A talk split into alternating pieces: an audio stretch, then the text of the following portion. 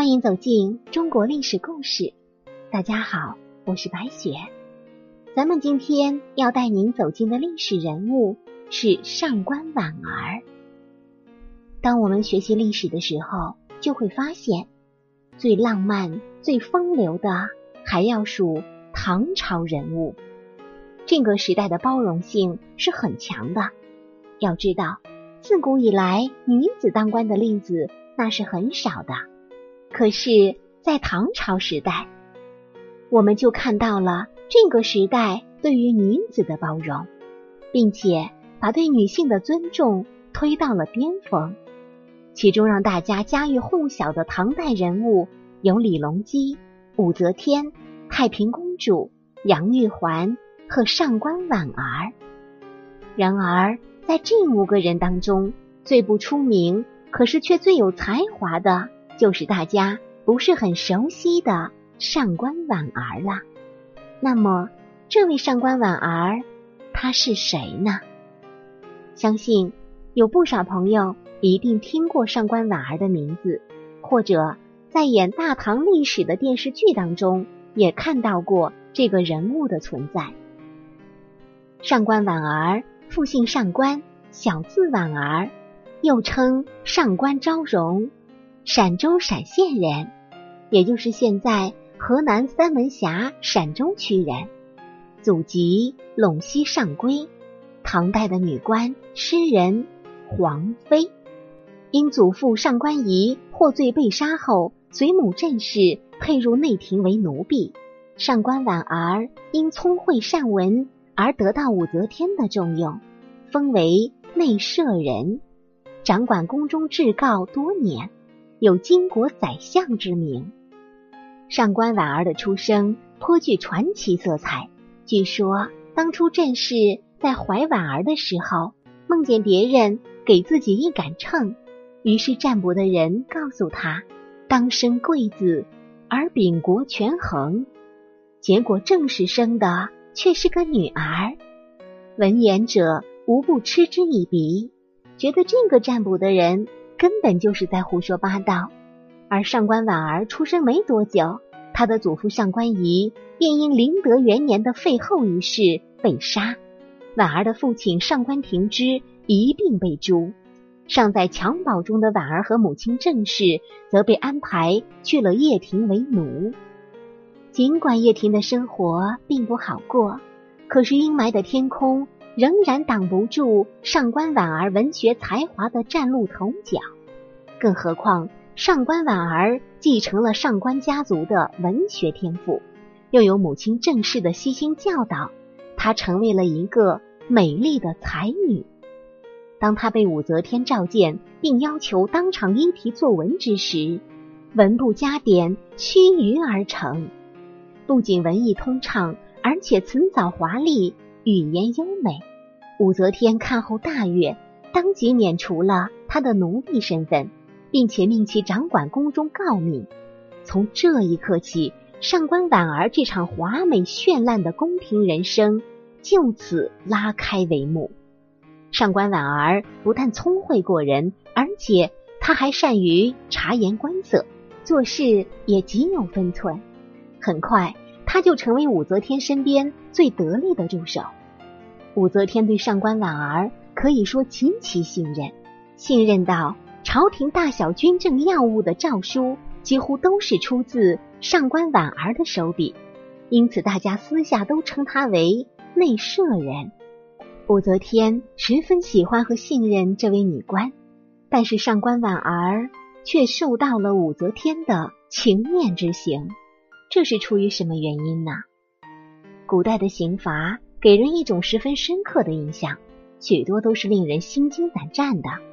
有的刑罚是在你的身体上做文章，还有一些刑罚就会对你的人生造成侮辱。这种最有名的就是古代的情面之刑。这种刑罚给人带来的心理阴影，甚至不敢见人，因为这样的人在以前。是很少见的。所谓的情面之刑，就是把你的罪行用刀子刻在脸上，然后再把墨汁或者颜料抹在脸上。这种刑罚不仅伤及皮肉，有的甚至很严重的要伤及筋骨。这也是古代非常厉害的一种酷刑。所以古时候一旦遇到这样的人，都是人人喊打的，基本上也无法在社会上立足。但是上官婉儿毕竟还是比较机智的，她把自己脸上的印记改成了梅花妆，这样就看不出来了。武则天为何会对自己身边最重用的人使用这个刑罚呢？古代流传的其实有两个原因，其中一个原因就是当时武则天要处置骆宾王，上官婉儿为其求情，在求情的时候，武则天。正是在气头上，哪里顾得上别人的劝阻？再加上上官婉儿用词冲动，一时间冒犯了他。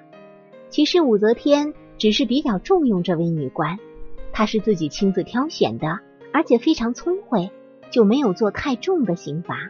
要不然，估计上官婉儿的性命就很难保住了。还有一个说法是，因为上官婉儿是最受宠的女官。于是武则天邀请他和自己的男宠一起用餐。这个时候，武则天虽然年事已高，却对自己的男宠还是很偏袒。上官婉儿在用餐的时候没有很安分，反而和他的男宠搞暧昧。这种情况，武则天如何能忍受？而且是在自己的宫殿中明目张胆的做这种行为，显然那是不把这个女皇放在眼里。毕竟武则天能一步一步爬上这样的高位，也是有其独特的聪明才智。虽然说武则天很早就听说了上官婉儿和自己男宠的事情，可是这双方毕竟都是自己比较喜欢的，就不想在这方面多费功夫，于是就选择装作不知道吧。可是这次居然明目张胆的不把自己放在眼里，如果不给他一些惩罚。他岂不是更加过分？于是武则天选择惩罚他情面之刑。太严重的刑罚，其实自己还是下不去手的。武则天还是在上官婉儿的脸上刺了两个字“无止”作为惩罚。可是上官婉儿很巧妙的用梅花的装扮掩盖了过去，真的是很有才华。这就是上官婉儿遭受情面之刑的两种原因。其实不管是哪个原因，换做旁人估计就没有这么好的下场了。毕竟都是忤逆皇帝的大罪，而上官婉儿这个聪慧的女子，不仅是武则天对她放宽了处罚，而且还巧妙的化解了脸上的符号，可谓是一个才华和机智并存的女子。毕竟，优秀的女帝身边也会有一位同样优秀精致的女官。上官婉儿游走在朝政之间，可谓游刃有余。她与韦皇后和安乐公主交好，并经常推崇武士，因此惹得李重俊很是不满，引来了他的第一次杀身之祸。造反打响后，李重俊决定必须杀了上官婉儿。可是上官婉儿在韦皇后和安乐公主的保护下，安然逃过一劫。被杀的反而是李重俊自己。度过这一劫难的上官婉儿，更加的帮助武士来治理朝政。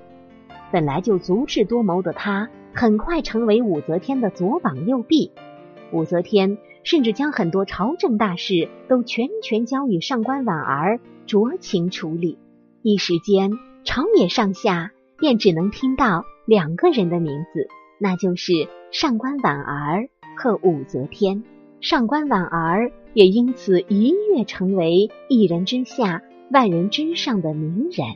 他借此机会引荐了崔实，成为自己的面首。崔实比他小六岁，但是两个人情投意合，最终结为夫妻。婚后，上官婉儿的生活那叫一个惬意自在。可是她依旧没有放下前进的脚步。七一零年，上官婉儿与太平公主联手，在唐中宗死后，起草遗诏，立李重茂为皇太子，为皇后执政，相王李旦参与执政。可是没有想到的是，李隆基大举进攻，眼看就要一举拿下宝座，他决定杀了上官婉儿。这个时候，上官婉儿联合太平公主一起拿出当初他们起草的遗诏，辨明他们是和李隆基站在一边的。但是他怎么也没有想到，自己聪明反被聪明误。当时的李隆基一心只想要自己的父亲李旦坐上皇位，但是上官婉儿他们起草的遗诏中，李旦只是参与朝政的，并不是皇帝，这让李隆基很是愤怒。再加上原本就一心想要杀死上官婉儿的李隆基，就没有给他活下去的机会，于是他果断将上官婉儿。给杀了。上官逝世的时候，年仅四十六岁，一代才女就这样陨落。可是他到死也不能明白，为什么自己的保命诏书也让自己断了后路。关于上官婉儿的这一生，既有他自己对命运的抗争，也有历史的使然。她终究还是一位女人，在那样一个年代。即使有着过人的才华和惊人的美貌，但是没有华丽的背景，也只能在夹缝中求生存。更何况，在那个男尊女卑的社会，也导致这种悲剧的局面是必然会发生的。好了，朋友们，本期的故事到这里就结束了，感谢您的收听。喜欢的朋友欢迎点赞转发，也欢迎您评论留言。下期。我们将和您一起走进柳如是的故事，这也是千古流传的奇女子。我是白雪，下期再见。